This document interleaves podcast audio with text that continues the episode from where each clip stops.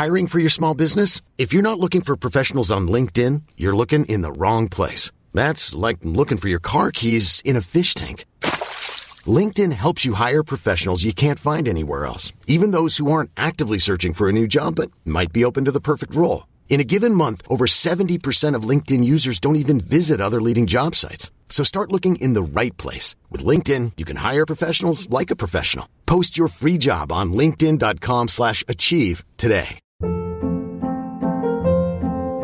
Hold up. What was that? Boring. No flavor. That was as bad as those leftovers you ate all week. Keke Palmer here, and it's time to say hello to something fresh and guilt-free. Hello Fresh. Jazz up dinner with pecan-crusted chicken or garlic butter shrimp scampi. Now that's music to my mouth. Hello Fresh. Let's get this dinner party started. Discover all the delicious possibilities at hellofresh.com.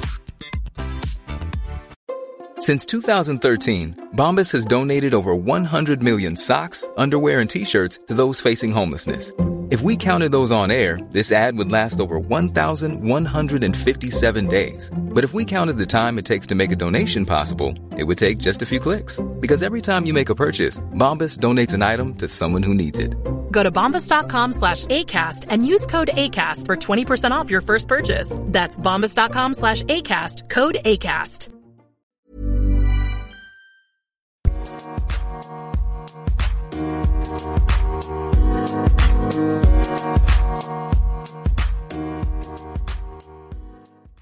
Hello and welcome to this new episode. Today I'm trying something new by doing my first interview in English. I hope it won't be painful to listen to.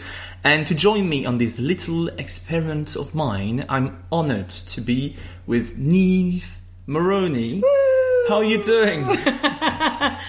I'm glad. I'm, I'm so delighted to be with you today. And you, you said my name right, which is like absolutely amazing. Thank you so much, Reggie. So You're really means a lot to me. I have to tell you that yesterday I watched a YouTube video on how to pronounce it correctly. Amazing, amazing. I appreciate that research. You're very welcome. Uh, and thank you for accepting my invitation to participate to my podcast.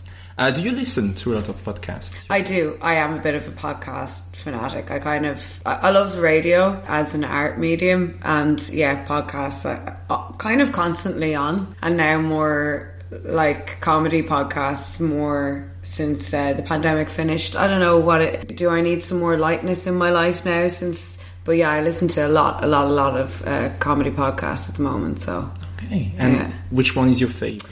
Um, my therapist ghosted me by Joanne McNally and Vogue Williams. Do you know this one? No, I don't know this one. Joanne McNally is probably Ireland's biggest female comic at the moment. She's just after exploding. Um, she's doing like massive tours. She's been around for years, so like we would have all seen her shows when we were teenagers. She did. She started in theatre, and then she's paired up with Vogue Williams, who's an uh, Irish model, and they're mates now in London. And they just started doing this podcast together. And the podcast, I think it won. Oh, it won raked in awards last year, and now they're taking it on tour as well. So yeah, it's very very funny. Yeah, I like it a lot. Okay, I'm. I'm already happy that we are doing this because Yeah. I already have one new podcast to listen to and comedians to to discover. So Nice. good, good, Awesome. And you also told me that you were listening to my podcast in French. I was. Yes, I was. I don't not anymore. No, no, but this, yeah, I haven't listened in a while, but it's nothing to do with you. It's just, yeah, that's, I think it's like I need a certain level of concentration, like you, you know, saying today you're trying something new. So when I have time, when I have a task that isn't too uh, tasking, uh, let's go with that, then I can put it on and I find it really nice. I love the way you, you, you balance things. The comedians you get are amazing. Um, and the fact that there's some kind of gender balance was like really important for me you know the fact that you've had some women on as well because a lot of comedy podcasts are all male a lot of comedy shows are all male you know so i'm always seeking out the female voice in in you know in podcasts in research in whatever because that's what i see podcasts as as well is like this research that you can be doing while you're doing something else mm-hmm. you know and kind of yeah And my episodes are quite long, so you need to have a, a lot of time. Yes. Okay, I understand that. Yeah. And to yes, the balance between male and female comedians, it wasn't intentional. Okay. I was like, just I'm just inviting people that make me laugh. Nice. That's the only thing you need. Yeah. That's why I'm choosing you. Yay. Let's start the compliments now. we met each other at the Countdown Comedy Club. Yeah. A comedy show every Thursday at the Time Out pub in the centre of Brussels. Mm-hmm. Uh, this gig has become one of my favourite places to perform. I love it. Oh, great. Uh, because I did my first stand up in English there, Mm-hmm. and I performed 10 times now, I think, because I've, I've played every month. Oh, amazing. And sometimes twice Yeah, a month. so yeah, yeah. Loved it. And you, what do you like about that place? Um, what do I like about Countdown? Um, I gosh, I think there's something really special happening at Countdown actually, and I know that Tristan and I put so much effort into choosing a balanced lineup. Like we really, really, really, really, really try to get gender balance, and we try to uh, always include somebody who has something a bit different going on, whether they've come from really far away from Belgium or Europe, or if they uh, identify in a different way to anybody we've had on stage before. And I think that like it might sound like a bit reductive to do that. And at first I was trying like trying to find my way with that, you know, like how can we be so selective? I didn't like that actually, but then I see the atmosphere that that creates. And like one of our good friends came out on our stage. You know, we've had uh, trans comedians trying for the first time, and and also uh, refugees uh, coming from afar to see will they maybe dabble in the future. And I just love that, like that it's a real place for freedom of expression, and that for me is is my favorite thing. Because Tristan, Tristan, I joke sometimes more of a feminist than me, but maybe it's true. so we make a good team, and and that's what I really love. I think the trust between the audience and the performers and then that the the kind of stage that that creates is just really really really nice And you, you were asking which pronoun do you want to Mm-hmm. Yeah. to use, and I was like, oh, it's the first place where people ask that. Ah. And I was like, oh, amazing. it's nice. It also helps for the MC to just not have to have those clumsy conversations. Because say it's not Tristan or I one night. Tristan and I don't mind. At our club. We're comfortable. We're hey you know you know we don't mind doing that little introduction but if we're handing the night over to like Austin or Barry I want them to have as easy as a time as possible when taking over. And not having to stress because like they're standing in for us and so and also for everybody to just kind of be seen and, and feel comfortable before they even step into the place I think it's nice Yeah, it is. It is. Yeah, you, you did something amazing there because uh, I'm performing in English, so it's, Mm-hmm. it's more stressful for me to perform. And I, I think this, the second or the third time I arrived there with no pressure, I was like, it's amazing because usually I'm more stressed than I was. I was Uh-huh. like, okay, but I'm doing it in English, so it, it should be more uh, stressful, and it wasn't because of the atmosphere. Mm. It's really a place where you can try new things. that's the whole point, right? Like we were missing that, I think, in Brussels, like a place to fail, you know, and that's yeah, Place to fail. I a love place it. to fail. Yeah, honestly, because important. we tried to do it with other nights, and then they turned like almost semi-professional, and then the standard became too high, and I was like, I was going crazy because I was like, I've no pl- where to try my my crappy stuff. And th- that's why I love Time Out as well. And you know, there is no raised stage. You're on the same level as the audience. It's just cool. Yeah. Yeah, I love it too. Uh, it's Barry Cullen who created the show. Yeah. Then he had to leave Belgium for a few months to study kung fu Yeah. in Morocco. Yes. It I sounds know. like a joke. it's true. I love it. Yeah. Uh, but when you left, so Tristan Barber and yourself Mm-hmm. became the new showrunners. Uh, why did you want to continue on this adventure? So Tristan and I uh, made an online show during the pandemic called Super Fun Comedy Show, where we Tristan and I also run a cabaret together, uh, which is more performance art. So we're kind of into this mad character, you know, Garth Marenghi, um, Mighty Boosh style of, of comedy, and we we have a shared love for that. So we made this online show to kind of road test that before we did anything live. And so we loved running shows together. And then when Barry turned around and he saw what we were doing, I think that's why he asked the two of us together, "Hey, would you come over and run that?" I'm pretty sure I've never asked him directly, but I would say because we were always trying to get Barry onto the show doing Mr. Beige and any other weird characters he had, and he came on uh, the online show, and he did that for us a couple of times. So it just made sense. And Tristan and I, we didn't even talk about it. Like the, the night before I rang him, I was like, "Hey, what are you thinking about Barry's Pros?" He was like, "Well, like I guess we're going to say yeah," and I was like, "Yeah, cool." So yeah, Good. Yeah. So you did shows online. yeah. How did it go? Uh, it went great, but like, wow, what a what a test for the ego. Yeah. Yeah. Um, but to be honest, when there was nothing else to do, we were getting sometimes 80 people at our online shows, you know. Yeah. Uh, we had consistently an audience of about 30, and then we, at like in the good moments, we would have 80. And we were able to get some really amazing comedians. Like, we got um, uh, Jackie Cation, we had a few comedy store regulars. Oh. Yeah, like it kind of gave us a platform to reach out to people who we wanted to work with. Uh, Rachel Mack, who, yeah, she performed on our show. Like, just insane things, you know, where we're like, let's ask them, oh, what can they say? No. And so they would come and t- test their new material. And yeah, so it was really cool. Yeah. Okay. Because I didn't dare to do it uh, Uh-huh. online. Uh, Yeah. I think it was too too much for my ego. yeah, yeah, yeah. I I wasn't ready for that. Yeah. Uh, but I started the podcast at that Ah, time nice. be- because Okay. it was a good way to reach people because they were at home. So it was a good time to to reach uh, an important comedian who was like at home who, who wanted to talk. Perfect. So let's try. And I sent it a message, and he res- he replied to me the same day. I was like, oh fuck.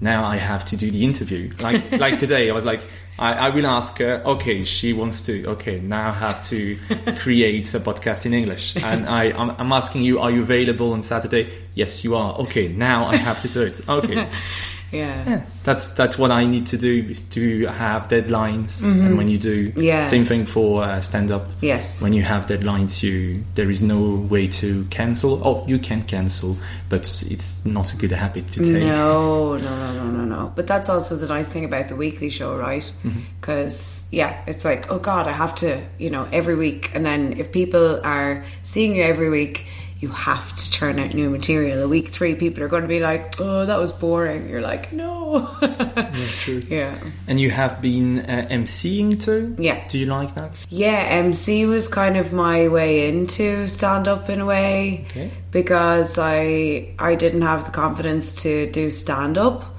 but I so I MC'd and also I was working a lot when we started doing stand up here in Brussels, so it was kind of my way of keeping a foot in and taking some responsibility for the shows without having to go and write a load of material, you know. Um, so yeah, yeah, I like to MC. If some listeners are interested in performing in English in Belgium, Mm-hmm. uh, where should they go? Except the countdown, because we already talked about it. So you can also get in touch with Insecure et Dangereux. That's another show that Tristan and Barry and I and other Barra and Eiley and Sean, God, there's a load of us. We run that show, and we're about to start a new series of shows in the autumn. So watch this space. So there will be more performing opportunities coming up. Good. Yeah. Uh, but in September, I suppose. Yes. Okay, so I would have left. I know we're going to miss you. I hope. Yes. And so when I come back, you welcome yes, me. there'll be a red carpet rolled out. Oh, amazing. and I saw on your Facebook page that on the 16th of July, you are headlining at the Boom Chicago Comedy Festival in Amsterdam. Or, as you said on Facebook, you are doing 20 minutes of glorious filth. Uh, what will you talk about? Um, oh gosh, Reggie's I'm still figuring that out. Um, yeah, I know. Yes, I'm doing 20 minutes. I can't believe that. It's to me, it's a shock. Um, but I'm definitely going to talk about, you know, my normal topics, um, gender identity, identity politics. They're the fancy words for I'll be talking about who I allow into my vagina and, and who I do not. Um, Do I allow in my vagina? Love it, love it. So yeah, and uh, and and I'm going to try to talk about some personal experiences of my childhood that you've heard me talk about the last time on Countdown, but that's all very new material, so I'm not sure. I'm still working it out. But yeah, definitely gender identity. Um, you know, trying to be single in your thirties. That's kind of it's a lot of what I talk about. Okay, good. So lots of different things. I'm glad you think that there's varied content there. Yeah, I like Cool, it. I okay, like it. nice. I should go there. Oh, I'll send you the video. Oh, yeah, I would like it. Mm. Yeah, Yeah, yeah, really. yeah. Uh, so you have done stand-up comedy in Belgium, in Luxembourg, in the Netherlands, in Ireland Mm-hmm. Yeah. too. Good. Uh, am I forgetting other places? I don't think so. I think that's it. Oh, um, oh yeah, Maastricht is in the Netherlands. I always think that's Germany because it's just that tucked in place. No, yeah, I think that's it. Yeah, I guess it doesn't really count, but we we put on our own little stand-up comedy show uh, when I was in Jamaica in January, and myself and some other. We did it in the hostel. It was just silly fun. Yeah, it was really nice. Yeah, Okay. but that was just for friends. Okay, but do you see differences between each audience when you go to another country? Yeah, I have this joke about how I'm not funny in Ireland. I haven't heard that one. I think. Okay, good. Oh, I don't remember it, Yeah. which is not good.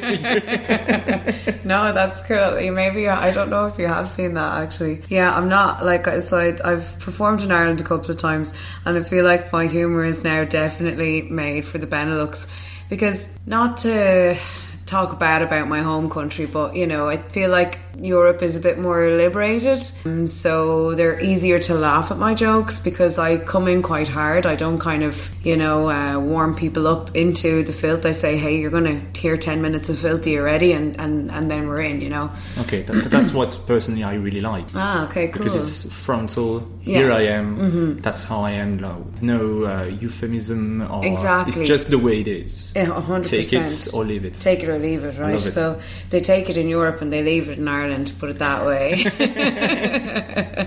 And would you like to perform in French too someday? I would, yes, because I love wordplay. I already do try some small bilingual things, which already is quite a, a, a leap. But yeah, I would like to try in French and then maybe flip it on its head and have the bilingual where there's like English bits in it. Because I feel like there's something really funny about a punchline when it's in a different language, but everybody in the room can understand. And so there's kind of two levels of um, the punchline hitting and I feel like it creates a bigger laugh, and that's just so much fun to play with. So Okay, um, maybe as um, Paul Taylor does? yeah, Okay. But how is your French?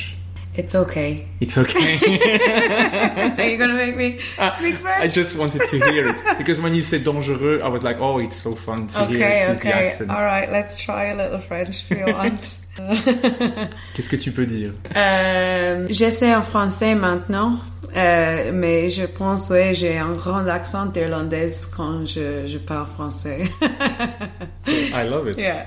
Oh, person- personally, I really like it because yeah, it's something that's different from the others. So Mm. if you go on a stage uh, speaking with your accent, people are going to listen to you. You have the the focus of the audience. I think. Do you think so? I think so. That's I, cool. I really do. Ooh. and it sounds good. New discoveries. it sounds good for uh, French uh, speaking people, so it's a good way to find people in the audience if you want to. ah, yes, yes, yes, yes. There you go. if you had to compare Belgian and Irish humour, what would you say? Ooh. Are we very different? As people, no. I think we're like, I, I think Belgian people and Irish people are very laid back and like to have a good time. So we're all out for like in, in Ireland we have you know the craic we call it like it's the Irish word for fun. Okay. Like we've that it's like you're up for the craic. That's what we would say. We see like Belgian people are definitely up for the craic. Like they're they're easy to get in on the fun. You know. Okay. But then, in terms of audiences, very different because Irish people are inherently funny people, right? And they know that, okay? Oh. And sorry, Irish people, but you're hard to impress. so, Irish people kind of sit there in the audience and be like, make me laugh, you know? Whereas Belgian people are already open to the fact that, okay, we're at a comedy show, you know? Like, because Irish people like to think that they're hilarious. And it's true, they are, like, definitely. but makes it tougher as a stand up to get up on stage. Okay, and are they uh, hecklers too? I wouldn't say. No, I wouldn't say so. No, no. No, I wouldn't say that I've had negative experiences actually in either place, really, with hecklers. English people, then, uh, actually have been the most hecklers that I've ever had in Ireland and in Belgium. So I don't know what that says, but you know. Okay. But yeah. uh, Delia, who Yeah. performs too at uh, at the countdown, told me that in England they echo all the time. Ah. In England, it's really in, in the in the culture Okay. to, to do that. It's because I, I remember one time at the countdown it was quite difficult because lots of people were talking, and she was like, "That's uh, how it is in England," and I was like, "Oh." Okay, I will never perform there. oh my god. I think it was like a big game on TV at the, on that date, Mm. so it was hard to um, compete with the Champions League. Absolutely. Because even myself, I was performing and sometimes watching the score, so they're saying, okay, let's continue. All right. Yeah, yeah, yeah, yeah. You can't compete with football with this football on, you know. I don't think so. Yeah, I'm not funny enough to do that. no. no. Who do you support? Uh, Chelsea. Ah, okay. Liverpool. So. Sorry. Yeah. and that's how we end this podcast. Let's just do a football podcast now. Oh no, I, I won't be able to do it in English. I don't have any words. uh, the ball, The ball. and the net. the foot. I have all the words I need. okay, and uh, are you going back to Ireland for the Kilkenny Arts Festival in August? yes, I'm going back at the end of July. I'm going to actually stay like maybe two months. Okay. Yeah, and soak up some of that good, good countryside. But yeah, because you know my other job, uh, like well, comedy isn't my job, but like I'm a I'm a producer. Yeah. So I'm bringing a show from Belgium, and then I'm working on two other festivals. Okay. So my friends are running a small little traditional Irish music festival, and I'm really excited to work on that. And then um, one of my other jobs is I produce circus, and circus company is also producing tiny little circus festivals. So I'm going to be yeah, it's going to be pretty hectic. And then I'm hoping to just like sleep in a field for the month of September and just chill out. Yeah. And when you say you are a producer, what do you really do? Sorry if I, I don't really know. No, it's it's cool. It's very funny that you ask because my friends were over last week, and every day when I was going off to work, they were like confused. You know, they were like, "Cool, okay, bye," and I was like, "See ya." Have And a then- good producing day. Yeah, have a good production. It's like, oh no, it's not production day, and they're just like even more confused. and then they were like, Neve, what do you do? And so basically, like, I manage tours, Okay. and like I help build, I help artists build their performance work. So like an artist will come to me with an idea and then they'll say, okay, I have this much funding to kick the project off. And then I'll find a director, uh, I'll find a co-producer, somewhere to show the work and more money to work towards that goal. And so uh, kind of together we, we, we put the show on and then we take it on tour. Okay. Yeah. Great. And do you like it? I love it. I love my work. Yeah, yeah, yeah. Oh, what's a fast answer to, to the question? You like, I love it. I love it. Right away, like Yeah. no, no thinking about it. Uh-huh. Love it. It's Yeah. good. Ah, I'm happy for you. Thank you. Oh. So now that we have discussed about your current affairs, uh, in my podcast, I'm going back in time. Okay. So, uh, you were born on the 16th of February, uh, if my research are correct. But for your uh, Wikipedia page in the future, I'll need the place and year. Ah, okay. you could find my birthday online. I stalked your uh, Facebook page Ah. and found a friend wishing you happy birthday on a date, and I was like, I hope it was on a good date. yes, you got it right. That's that's nice. Um, so I was uh, born in uh, in a little place called Barking in Essex in London in 1989. okay. Yeah, so I'm 33, and my parents were immigrants, and we moved back to Ireland when I was two and a half. So 1991, came back to Ireland. Okay. Hmm. And what kind of child were you? Were you already funny? Uh, I was a tomboy my whole life, always wanting to like build things and uh, um, and climb the trees and go on adventures. You know, like uh, yeah, and, and working on the farm with my granny and my cousins. Loved that. Was I funny? I don't know. I think I was quite because I'm an only child. So I think I was always that kind of standoffish, like check the situation before you get involved kind of person. So no, I don't think I was always funny, but I was always a bit outgoing. And at school, were you the one making jokes or? Yeah, I was the class clown in school. Okay. so- Yeah, yeah, Okay. yeah, yeah, yeah, yeah, yeah. Uh, and what about your parents? Uh, were they funny? My mother is hilarious. Okay. She is the wittiest bitch. Like I'm always telling her, like it's your fault, you know, and she knows it's true. Yeah, yeah, yeah. She's she's very funny. Um, so I think I do get it from her. She's very um sarcastic. She's always searching for the joke in the situation. Always searching for the the the way to to have a laugh, you know. And I like that. Always turning the situation on its head. No situation gets too serious. There's always a way to laugh about something. So, And your father? um, I don't think he has the same sense of humor, but he'd be uh, quite easygoing, you know. So if I was getting in trouble in school, it was never, never too heavy. Do you know what I mean? I was in a lot of trouble in school. That's why I could bring that up. But yeah, so whereas my mother would be like um, more, she'd be funnier. My dad wouldn't kind of take things so seriously. So Okay. yeah, I think there's a kind of balance there. Yeah. Okay. Hmm. When you say troubles at school, can I ask or? Yeah, of course. I just hated school. You know, Okay. I just hated school. I was bored at school. Didn't want to be there. Okay. Um, so I got suspended and nearly kicked out and all that kind of crap. But sure, it was grand. Do You know, it wasn't like it was just clearly I didn't have much interest. Um, and so my parents were really sound, and I started working in the theatre when I was sixteen. I was allowed to take a couple of days off school a week to go work there.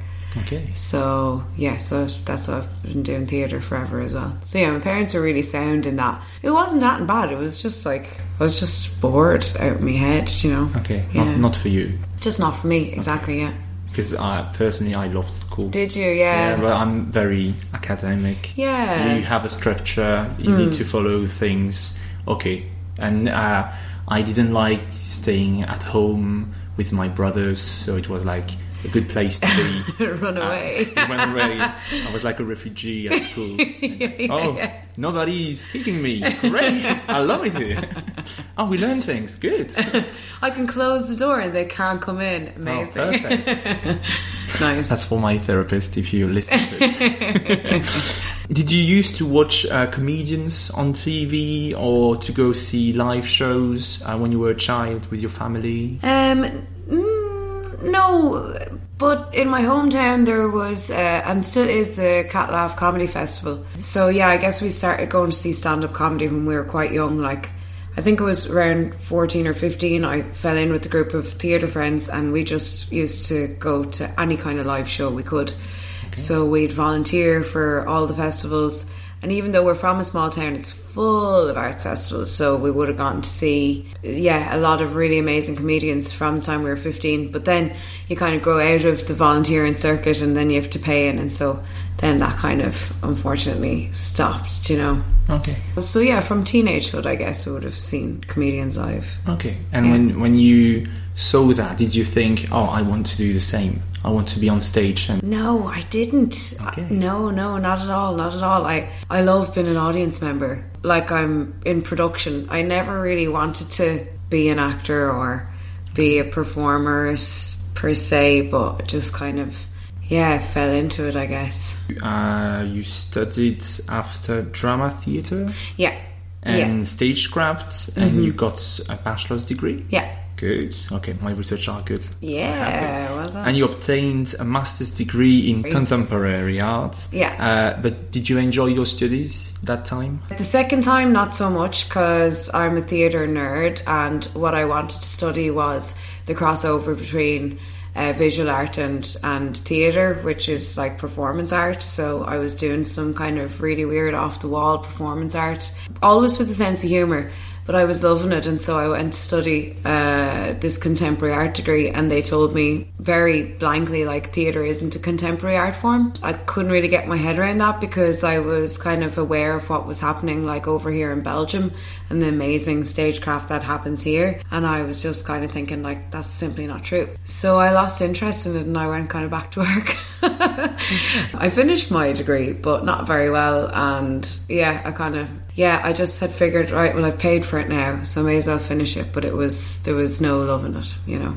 Okay. Mm. But did you learn things that are useful to you now? Absolutely. Okay. Yeah, yes, yes, yes, yes, absolutely. Yeah, I learned about like contemporary art history. And in my own studies, I learned a lot about, um, there's actually one Irish group uh, called Dunbelievables when I went back and researched them, they had actually co- collaborated with visual artists to make a lot of their stage props. They wear like fake heads and uh, fake hands and kind of exaggerated features. And you know, you, you go to look at these kinds of things as a teenager and you go, oh, that's hilarious, but you don't think that there's actual artistry behind it.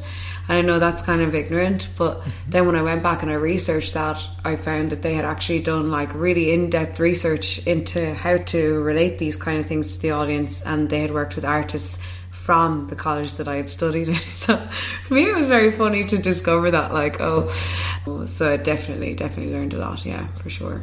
And in 2007, you founded a theatre company called Devious Theatre. Actually, it's 2006. 2006. I mixed oh. that ah. up because it's so long ago. No, I've written it online in yes, a few of my bios in like because someone said to me there in May, like, "Oh, it's our 16th birthday," and I was like, "Oh yeah, oops, 2006, not." Ah, okay. Yeah. Sorry. no, bad. no, no. It's my bad actually. So yeah, sorry. but where does this idea come from to create your uh, theatre company? So we were still in school and we weren't allowed to continue with the youth theatre because we were all going to be 18 in the next year. So we started a, a new theatre company where we could continue to work together, me and my friends. So, yeah. And what do you like about theatre in general? Oh, gosh, wow. Um, what makes you love it more than other forms of art? I love the fact, I love liveness. I love things that are alive because they happen and then they're gone and that's it, you know. Okay. And so I love that about theatre because there's something special about like you know, Monday's performance will be different to Tuesday's performance because it's all about the relationship between everybody in the room. Okay. And that is just so special, I feel, because it's gone afterwards and it never exists again. And I love that. Okay. Yeah. Great. You don't have the image, but when she says that, she has like fire in the eyes. Like, oh, it's amazing. I love it.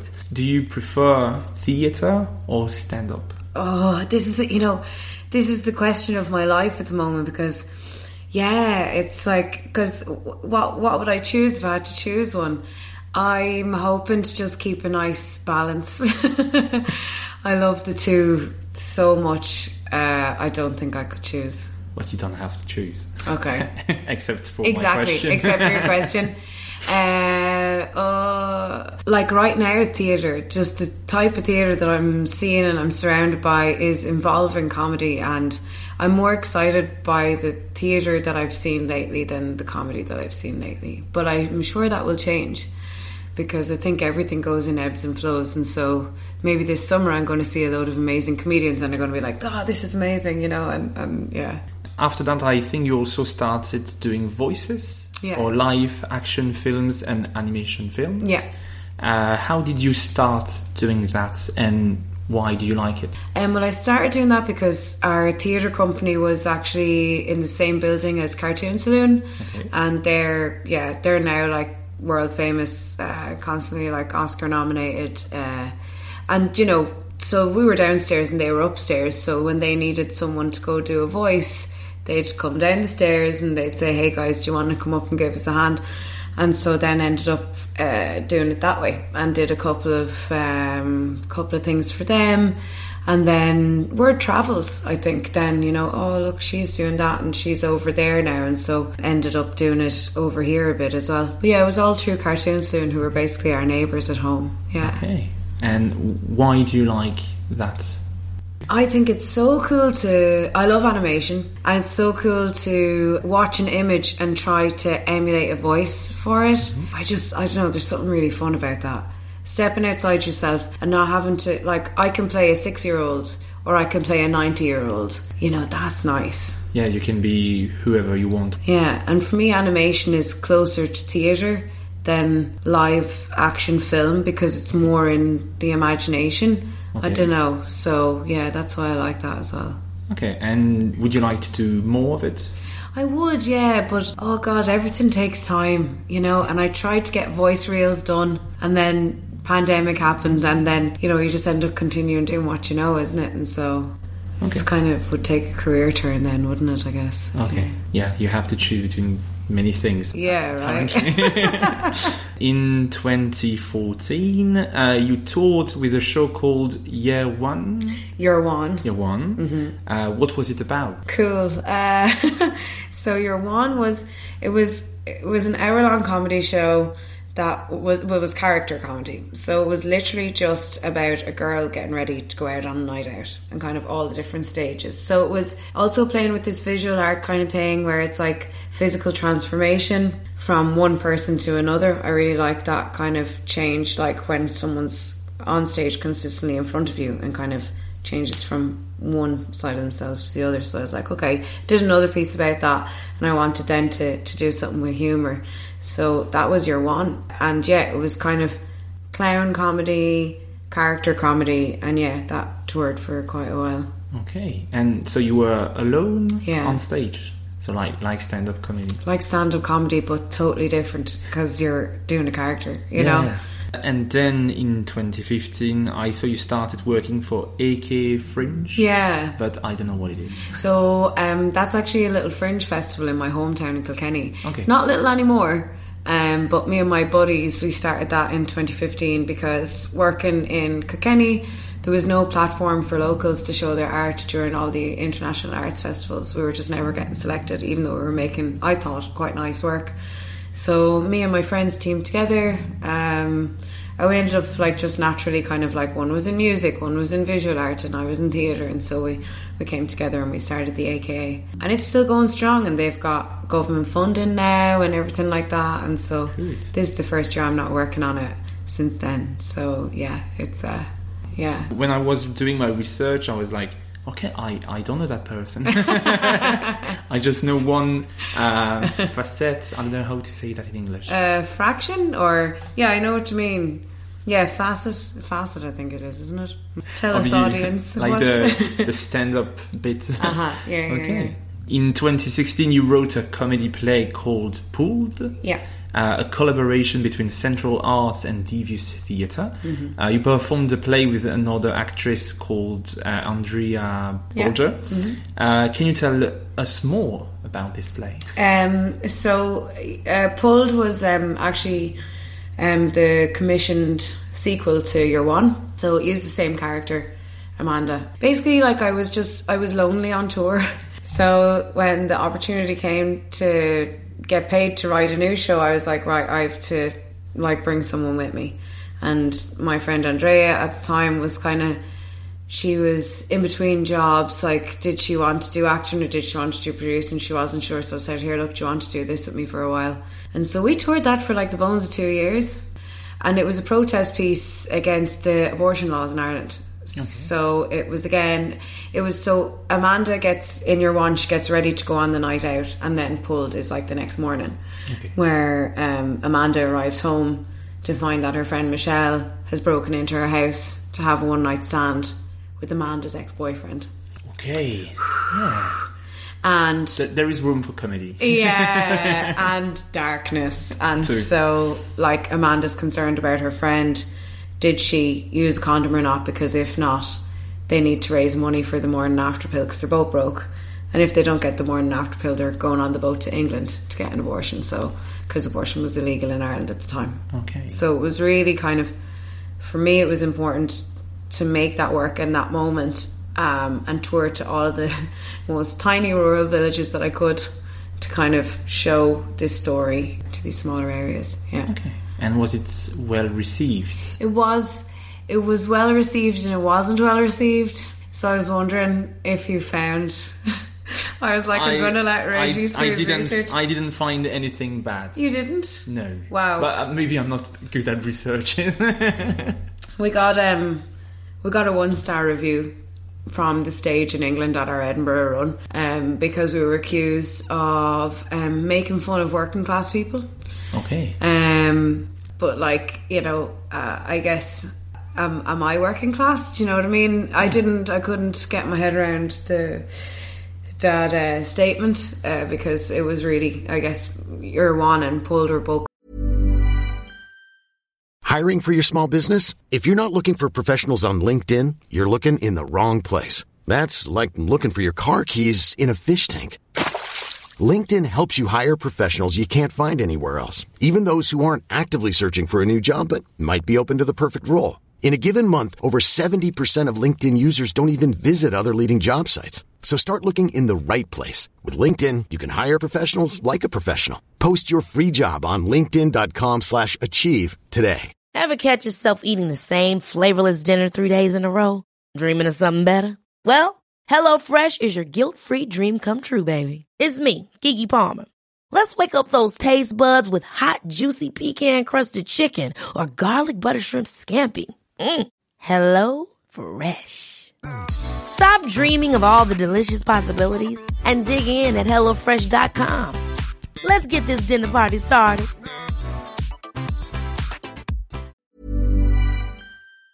Coming from places of like personal experience. So, uh, so yeah, there has been bad reception to it too, um, but mostly good reception. Have to say, mostly mostly good reception. Yeah, yeah, yeah, yeah. Let's concentrate on that. Yeah, but you have to. I was like, is he going to find the one star review?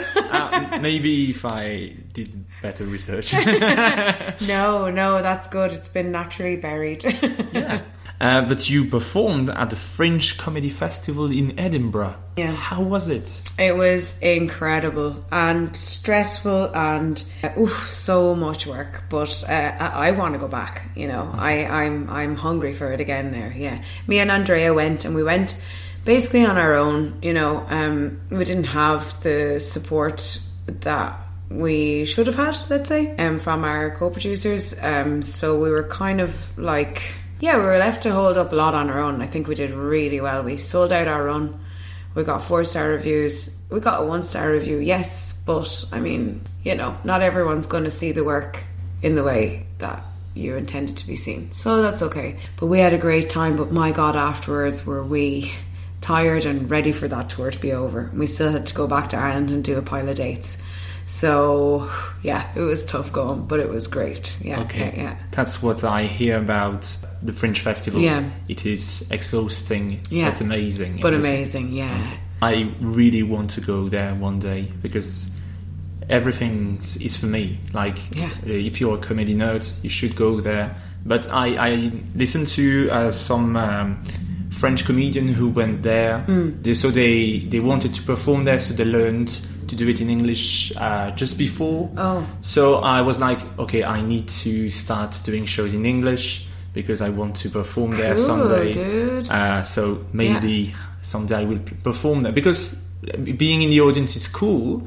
Being on stage would be cooler. Yeah, right? Like, that's it. I want to go back. We should, like, I really think that we should create a group and all go together.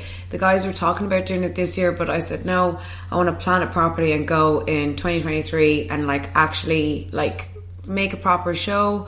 Like, actually, logos, flyers, you know what I mean? Okay, Get a nice venue, do a site visit beforehand. Like, actually do it properly, not just go over on your arse with 50 quid drinking money and see, hey, can I get on your show? And I know that like some people do that and that works fine, but I think you have to be cautious like when you're going there because it could be a career faux pas to do it in a wrong way, you know? Okay, yeah. Yeah. So I think you're yeah, I think you're you're dead right cuz you hear like I don't know if you've heard this before but like you hear of like French now more French French uh, comedians trying to make it in the English language world and it not going so well.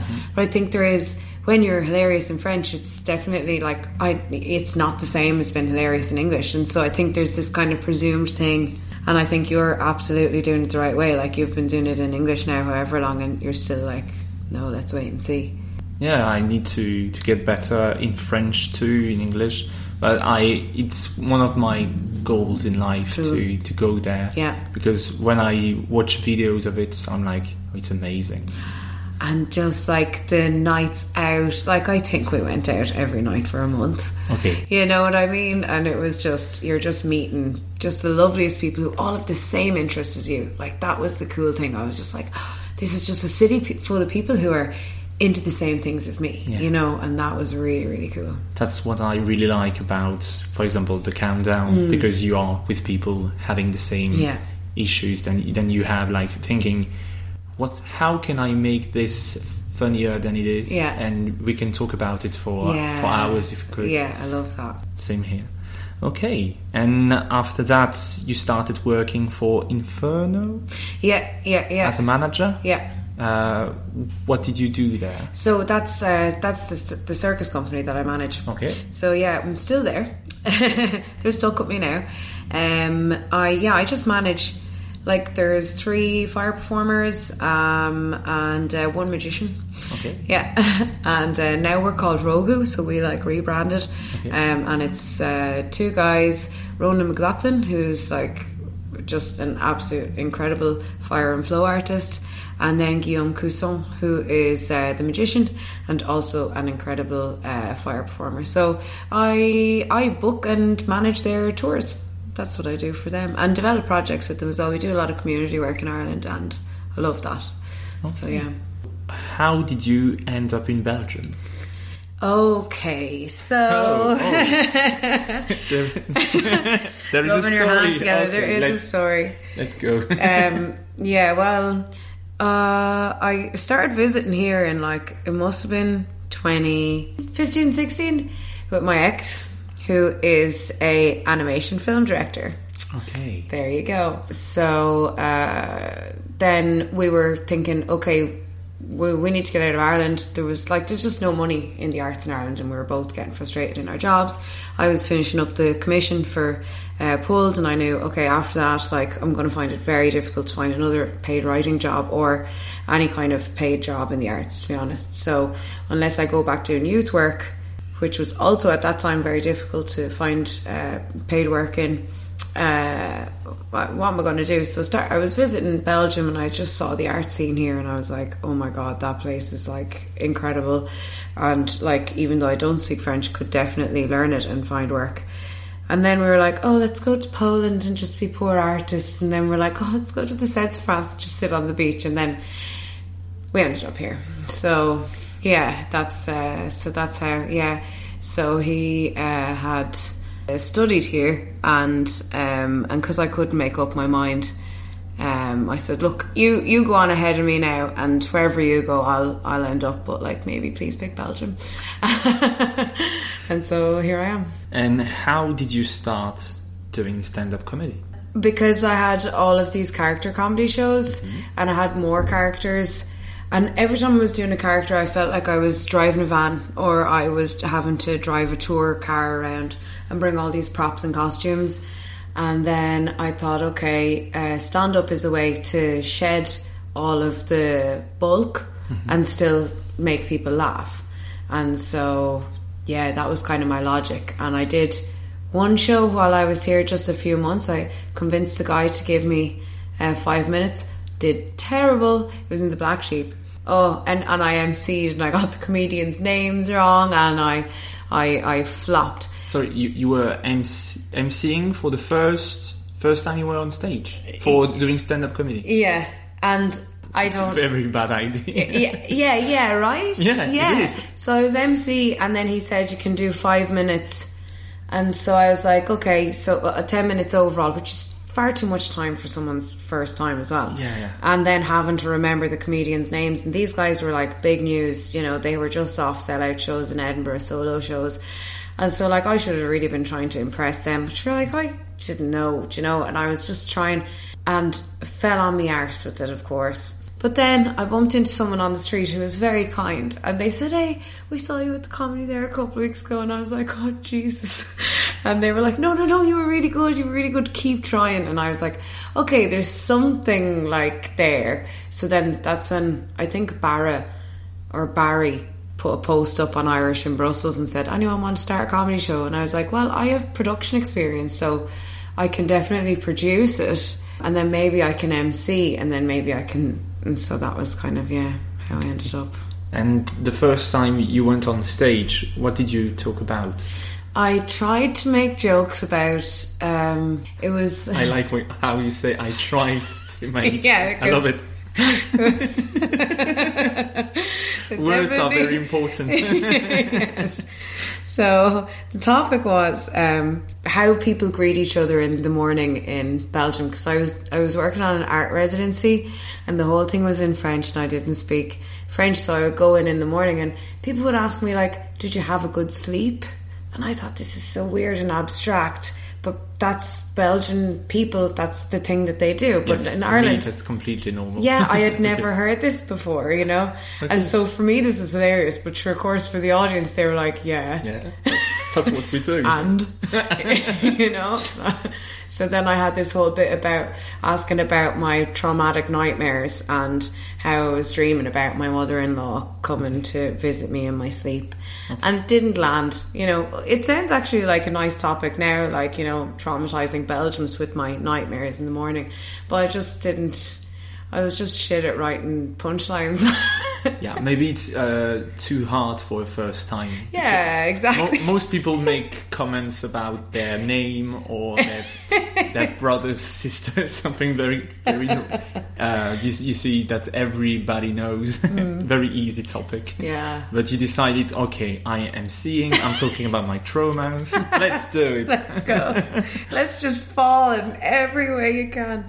Yeah, and I remember at the end of the night, the guy who was running the show, he he said, uh, "I think actually this bar is looking for bar staff. Maybe you should apply." and I was like, "Okay." I, I love how every comments that you have after bombing is super weird. Like you, you can't take everything uh, the proper way. Like it's, Yeah. it's it's a job opportunity, but after that it's like okay, what does it mean? okay, It means you suck and you should be pouring beers. okay. Then after this show, you you bec- became addicted to stand up comedy, or it took some time, Uh, oh, addicted. or are are you? I don't know. I was like, you are among us, so you you must. Be I, I think I am. Yeah, I think I am because during the pandemic I craved live liveness. You know, Okay. it's this liveness thing. I craved the the banter with the audience. Um, yeah, so I guess yeah, I probably am addicted. Um, but no, I think it was when we were running shows in the Funky Monkey. Um, myself and Barra and Barry and Eiley and Sean, and we just had. It was just such a good group of us at the time, and we were just all so new to it. And we were running this crazy little basement show. There was no seats; everyone's standing up, and the stage is only about four inches off the ground. Tiny stage. Um, often I had to stand on a stool because it was just this long, narrow room. Yeah. I'm one five seven for people listening. um, five foot two for those in Ireland. Um, but yeah, so ah, that was just so good for me. It was like a punk show. do You know, it was like just this very raw uh, relationship with the audience, and our audience just got so astute that if there was a sexist or if there was a homophobic joke, they would like boo them off stage. Okay. And I loved that so much. I was like, fuck yeah. It was like immediate, like immediate karma, immediate feedback. And that was just that. I got addicted to that atmosphere. And I still crave that because that venue shut down during Corona and never opened again. And Okay. yeah, that breaks my heart. But I, I see how you can be pleased that the people uh, react if there is something racist or homophobic. Yeah. They react in a bad, Yeah. in in the correct way Yeah. by booing it.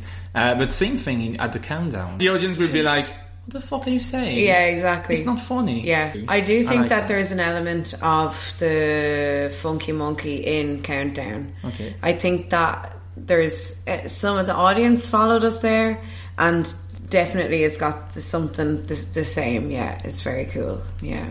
Good. Mm. And how do you create and uh, write your stand-up material?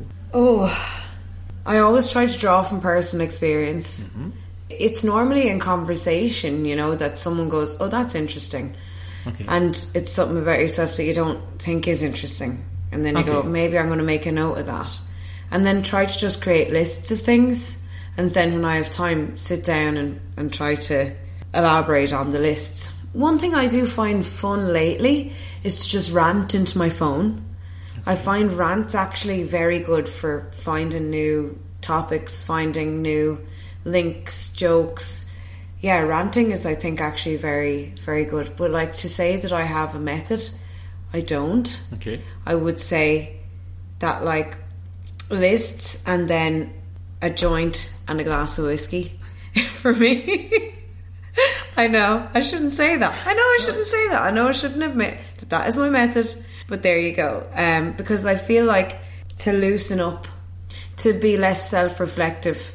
And I don't know, is it a placebo that I find a spliff and a glass of whiskey? More than that, I can't. Like, so I make those last me my two hours writing. You know, maybe it's a placebo, maybe it's not. But I have a lot of other friends who are writers in different areas, and they find a joint definitely helps. But like, I'm the kind of annoying person that I'll be always writing notes in my phone. Like mid conversation, I'll be writing notes on my phone, and I know that's so annoying for like friends when you're like hanging out when you're just there like saving a little voice note. Um, but yeah, so it's kind of So you said you weren't addicted, but you you stopped the conversation to take notes. Sorry, you are addicted. Totally. Imagine someone was like stopping the conversation to take a line of coke. You'd be like, that guy's got a problem. yeah, when it's just an innocent little note, no, no, no, that's not addiction at all. Yeah, shit, totally, I'm addicted.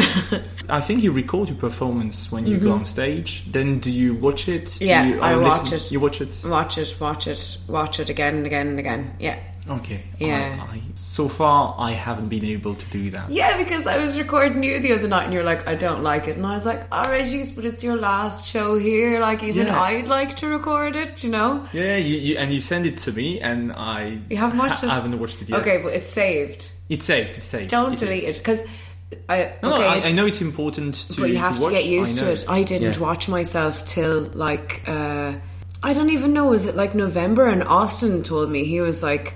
Oh, like you, you? What do you mean you don't record your sets? And I was like, I don't record my sets because I hate watching myself. And he was like, But Neve, like, you know, how are you going to really improve your jokes with the physicality and the voice matching? Like, you know. And I was like, ah. And it took a bit of training to get in the habit of watching myself. And now it's like the first thing I do when I go home. Okay. Watch it straight away, take notes, and then watch it again and again.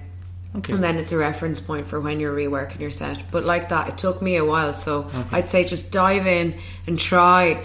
But because it helps so much, if you can get that gesture down with the delivery, like, you know, Yeah, I, I know how important it is, Yeah. but so far I've found excuses to do so.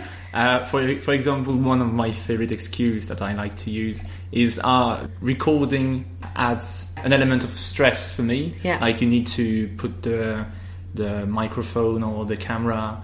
And it's my favorite excuse so far, but I know it's not a good. but then it's one. like, I'll do it for you. You're like, shit. Yeah, I, I'm sure I'll find people to do it for me. no problem. Yeah. So it's not a good excuse. Yeah, I need to find another or do it. Or just yeah, no, because I like that now. You go to countdown, everyone films each other. It's super cool. Everyone, all the lads have fancy tripods, and like you know, that's cool. I, I dig that. Yeah. Yeah, but the first you asked me, I was like, no. The first thing that comes to my mind, no, no, no, don't do that. And then I was like, yeah, it's important. Right? It's, it's your last last performance Yeah. here. Okay, it. It's sentimental as well, even you know. Yeah. yeah, Yeah, so thank you for that. yeah. Of course. Uh, on stage, you talk about uh, being queer, about Mm-hmm. masturbation, sexuality. Are those topics always well received in Belgium? Um, no, actually, you know, I had a, a very interesting one a few weeks ago, um, where I headlined at um, Obasan. Okay. Um, now, was I the right choice to headline that night? Possibly not.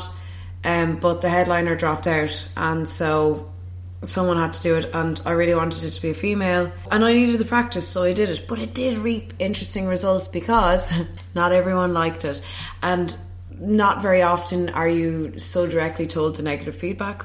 Someone who is quite close to the running of the show came up to me after the show and said, Do you know what I heard an audience member say? And I said, No, tell me what. Um, oh, she's just confused about her sexuality and she's taking it out on us. Now, yes, I am confused about my sexuality. Taking it out on you sounds like the audience isn't having a good time.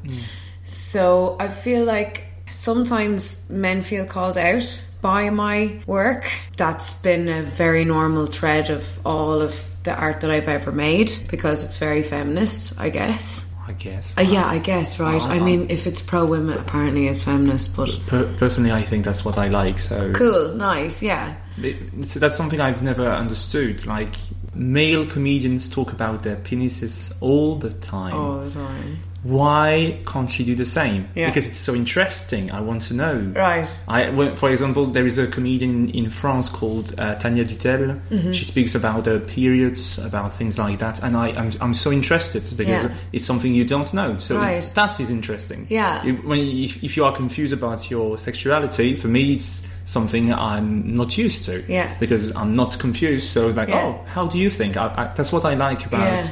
Uh, stand-up comedy, seeing things in a different perspective, Totally. an- another way of thinking. Yeah. So that's really interesting for me. So mm-hmm. that's personally what I like. For me too. For me, that's why I love it, and I, and I think it's just it's such a great mode of communication, right? yeah. But so yeah, I guess I guess sometimes it's not so well received. Sometimes people feel too called out, or yeah, like I am confused. Do you know what I mean? I don't claim to have it all figured out, so I thought that was interesting, and interesting feedback. Um, generally, I think it goes okay, but also like do you hear the negative feedback you know i feel like that's something that you don't necessarily hear all the time so i'm glad when i do hear it you know because then i go okay maybe i can tweak that and make it if it was too ranty that time then i need to change that a little bit but yeah so no it's not always so well received i guess is the That's also what people like. So sometimes maybe it's uh, how now. divisive Yes, I think so. It's good. Mm. I if think you, if everybody likes it, it's, maybe it's not the best thing. i like to stir a bit of shit so That's the word. yeah Okay, and do you have goals in stand up, like uh, having your stand up special on Netflix, uh, performing at Edinburgh Festival or something like that? Um, at the moment, yeah, I'd love to produce a show for Edinburgh next year. I'd love for comedy to create a, a bit of a sustainable income. But yeah, I would like to have. I don't know if I need to have an hour long show, but I'd love to have a duo show Okay, with another um, queer performer or or a straight female. I'm not sure, but I do want to put together uh, a show for Edinburgh next year. Um, with this kind of framework, with maybe half an hour sets or something. So that's my near my near goal. Yeah. Okay. And that's as far as I kind of look. See if I get that far, and then yeah. And then when you get when you get it, you we'll see where that where that goes. Yeah. what do you like the most and the least about doing comedy? Ooh, the most. Uh, I guess like one of the things has to be the social aspect, right? Okay, Like I love the friends that I make through stand up. I love the encouragement between the comedians. Like that's so nice. Yeah, I love that, and I love that. Like now that there's like a scene of us in in Belgium that have been performing English for so long, we can kind of say anything to each other, and we won't get offended. Do you know, like, and and I really like that. There's this trust, so that's really cool. yeah, that's and that's very hard to Hmm. to obtain that Mm-hmm. because a feedback is hard to take. It is. for you because there is lots of ego. Mm-hmm. So when you say something, you really need to trust the person Exactly. I hate people telling me what to do. Like I hate it so much. And I can take feedback from these this gang of people. I'm like, this is fucking awesome. True. Yeah. Yeah. Then the thing that I, I dislike the most is my unpredictable mood. Because sometimes I arrive to countdown, literally like if I'm going to like the new bit about having a grey pube, I mm-hmm. nearly got sick the first time I was doing that. I don't know why. I couldn't pinpoint what it was in the day or the day before that just threw my energy off. I was so nervous, and that happens to me, and I, I hate that that happens. I wish I could get to that level of comfort where every time it's easy. Now that's never probably going to happen. But like, how is it so hard sometimes? you know? Yeah. Okay, so are, are you nervous on stage? So, but this is the thing. Sometimes incredibly nervous. Sometimes totally at ease. It's unpredictable, and that's what I really don't like. Okay. Yeah. Because you seem very, very confident. Cool. As Cool. far as I'm concerned. That's good. That's uh, maybe a character. okay. I think there's a good phrase with Yannick, yeah, with Yannick Yos. Uh, he taught me, uh, flick the switch. Just flick the switch and do it. You know, flick the switch and be funny. Flick the switch and forget the nerves. You know, and I think that actually, like, just that phrase. And I know we we all know it, like, but just to have it in like that, like that helps me a lot. Just like before I'm getting up, if I'm really nervous, like just flip that switch as soon as the mic's in your hands. First word, the the, the switch is flicked, and you're confident, and you're hundred percent confident, and it doesn't matter what happens in your day. You're just going to get through it. Yeah, It's very difficult. it's so hard. okay. And what can we wish you for the rest of your career? no sexual harassment. Sorry. oh, perfect timing. Oh, I love comedy. Please. Ah, that's sad at the same time. Yes. that's the first thing that comes to your mind. Bittersweet. I know. oh, fuck. and happiness. Oh, and not to get cancelled. That would be really cool. yeah. Okay. Sorry. I like how happiness comes after not getting. Well, not getting sexually harassed leads to happiness, you know? Your standards are very low. They're very low. They're very low. The world I'm is not a assaulted, shitty I'm place. happy. Yes, right. The world sucks. Oh fuck.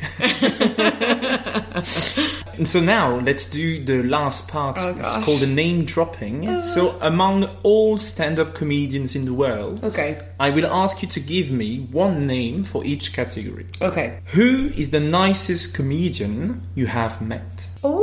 Ooh. Oh man, that might take a minute. No problem. Um. Oh gosh, that's a really hard question. Nicest comedian I've met.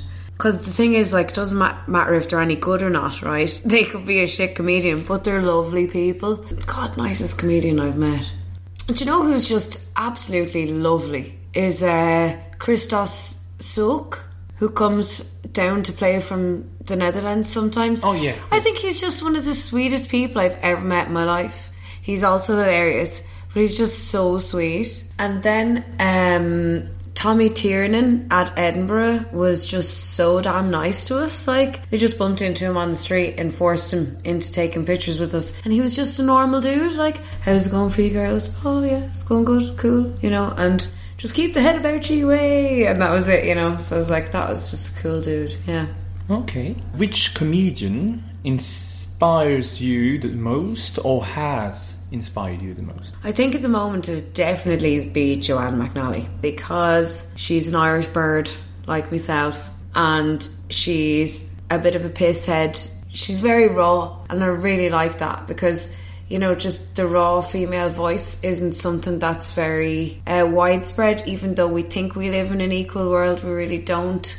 So I feel like I love Joanne McNally's humor because she just says whatever the hell's on her mind. Like I was listening back to her podcast uh, there, like the start of her podcast, and uh, she said, um, "Yeah, I've started like lighting candles and um, saging the house because I'm in my thirties now, and I have to find better coping mechanisms than Xanax and white wine."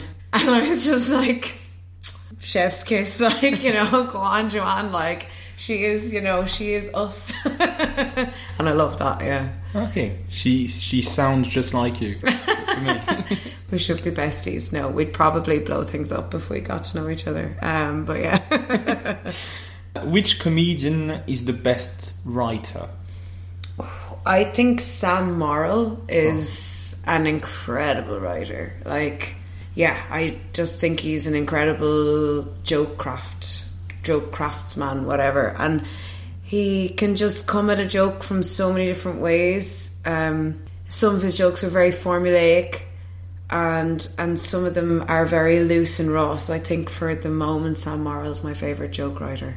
Which comedian is the best performer? Hmm. Ooh, that's a tough one. Who do I love to just watch? Oh, Bridget Everett. She's an Australian comedian who she does um, very, again, very raw um, musical comedy, and she wears these big flowy dresses, and she's got the biggest tits I've ever seen in my life. And she goes into the audience and climbs over them, puts her tits in everyone's face. So she she spreads joy amongst her audience, but also her songs are so funny, and I just love the way that she uses every aspect of herself in the joke and and just and just yeah it brings just a whole other level of comedy you know like that that other people don't and and and wouldn't dare to you know and she goes there and she'll like find a 17 year old dude in the audience and like climb over people to get to him just to like embarrass the hell out of him but also give him give him an amazing time. And so for me lately from what I've seen, like she is, uh, I think, just a fantastic performer. Yeah. Great. I'm discovering new people. Nice. I, I love it. Uh, who surprised you recently? Hmm. In a good way. In a good way. Who surprised me in a good way? Oh, there's so many bad ways to be surprised in comedy lately. Well, like, yeah, he who should not be named just got his own films. Fucking, I guess that surprised me. Yeah, I guess I am surprised at the lack of cancelling in comedy.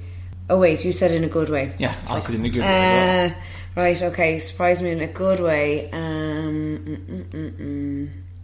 Is it fair to say, like, uh, Tristan?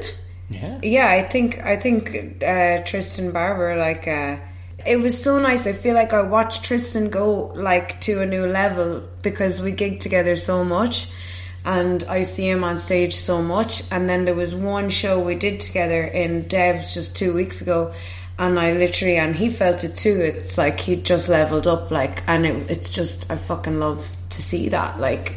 um r- happening right before your eyes amongst your friends like I thought that was absolutely deadly to just be there for that was like Tristan just making a fucking brilliant set and uh, for me he was the best that night um, and uh, yeah so that was a really really cool I wouldn't say surprise but like yeah nice witnessing Uh, now I will ask you to choose Oh. between two comedians. okay And you have to tell me which one makes you laugh the most. okay Let's only talk about their jokes. okay Okay. right right right because the first choice is about two people that you really like about their personal life. Oh, course. shit. Uh, between Louis C.K. and Dave Chappelle.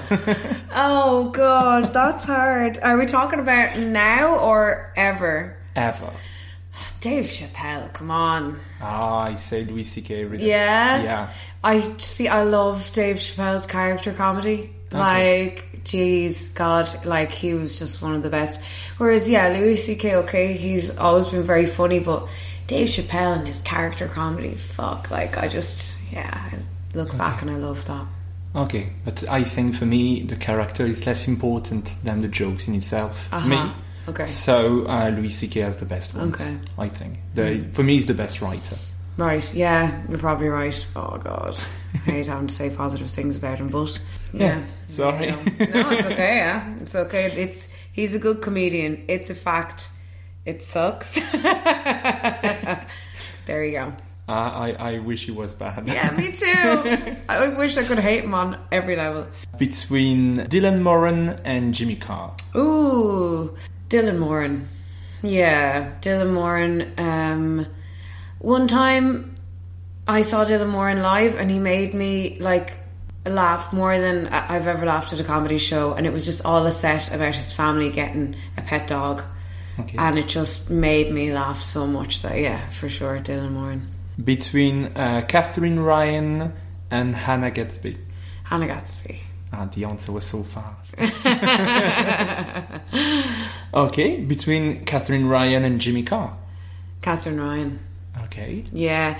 Like, you know, Jimmy Carr, it's just not my type of Okay. humour. I've met him actually. You've met him? Yeah, I've met Jimmy Carr. He's Irish, you know. I saw that he was born in England. Limerick. Uh, oh, He was born in England near London. okay. If Wikipedia is right. Well, then uh, he's And got then he's he got Irish roots anyway. Okay. But lately, his family has also turned their back on him from Okay. Ireland because he's said some really weird stuff about Ireland. Anyway, Okay. like I don't like this insult humor. It's just not my bag, do you know. So Jimmy Carr, I think, will never be on my top list. But when we met him, he was all right. But he was like the exact same as he is on stage. I couldn't believe it. It was like so. Yeah, Katherine Ryan. Okay. Between Austin Shale and Barry Cullen. Barry Cullen. You're making me pick between my friends. This is terrible. But Barry, I think, speaks to me more because we're both Irish. Okay. So we share this thread of like just the desperation of trying to express your emotion in, in Ireland. And like that's what I see in Barry's humour and I, I love it for that. Uh, between Dena and Lisa Del Delmoitiez. Lisa Del Delmoitiez. Okay. Yeah. Yeah, easy. And last one, Mm-hmm. between Tristan Barber and Yannick Joost. Dude, what are you doing to me? Oh my god, this is so mean. I don't know if I can answer that one. That's the game. That is the game. uh, let me think now. Oh god, I, I, I don't know because there's sets of each that I like and don't like actually. Okay. And when I don't like a set, I don't like it. So I won't. There will be no redeeming factor for me about certain sets from certain people. Fuck, that's tough. Because Tristan and I have also done so much weird character stuff together. Like we've written a show together. So I'm gonna have to say Tristan. Okay. Yeah, I'm gonna have to say Tristan overall because we, yeah, because we write together, we have the same sense of that have the same sense of humor. That is such a fucking hard question. Oh, I'm so happy. um, but what uh, did you write together? we wrote a, a show called Love Letters to Satan, Okay. and it's a cabaret set in hell. Okay. Yeah, where I play the character Love and he plays the character Satan, and we're auditioning for new people to come down and help us run hell. Okay. Yeah. Nice. So we wrote that show together, and we're always kind of writing that. We started it before the pandemic. We hoped it would be every two months, and then the pandemic happened. And since then, we've just oh, we we've been writing, but we haven't been producing. Okay. So we'll we will produce another one, but we just don't know when. Okay. Yeah. So if you perform it, you have to send me another video. Yes, I would like to see that too. Yes, yes, for sure. Yeah, Okay. yeah. And last question, Okay. the usual question for each podcast. Uh, who would you like to hear in the next episode? Ooh, who would I like to hear in the next episode? Oh my gosh. So, Paul Taylor, right? Because of the bilingual thing. That I already uh, made a podcast with him. Ah, okay, right. So, You can listen to it if you want. I will. I'd I'd love to hear someone like uh, Rachel Mack is also one of my very favorites, and she's just amazing to listen to. So I'd love you to interview Rachel Mack, and she's amazing. Okay. Yeah, yeah, she's so funny. So should I keep doing podcast in English, or should I stop right now? I think you should keep doing it in English. That was amazing. Thank you. Yeah, it was so good. Yeah. Yo. there was no what, you had no reason to be nervous. Oh, I'm always know. Yeah, yeah, yeah. okay, so Cool. thank you very much for Thank answering so all my questions. Yeah. For taking the time inviting me here yes. to my friend's house. to your friend's house. thank you very much. You're and thank you for everyone who listened to it. Tell us in the comments if it was interesting and come see uh, Neve on show because I wanted to repeat her name to practice. Nice. thank you. Okay, good. Reggie. Oh, you're Super welcome. cool.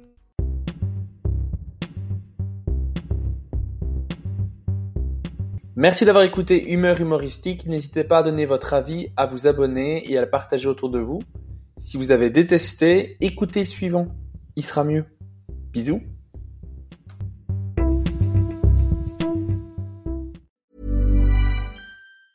Ever catch yourself eating the same flavorless dinner three days in a row?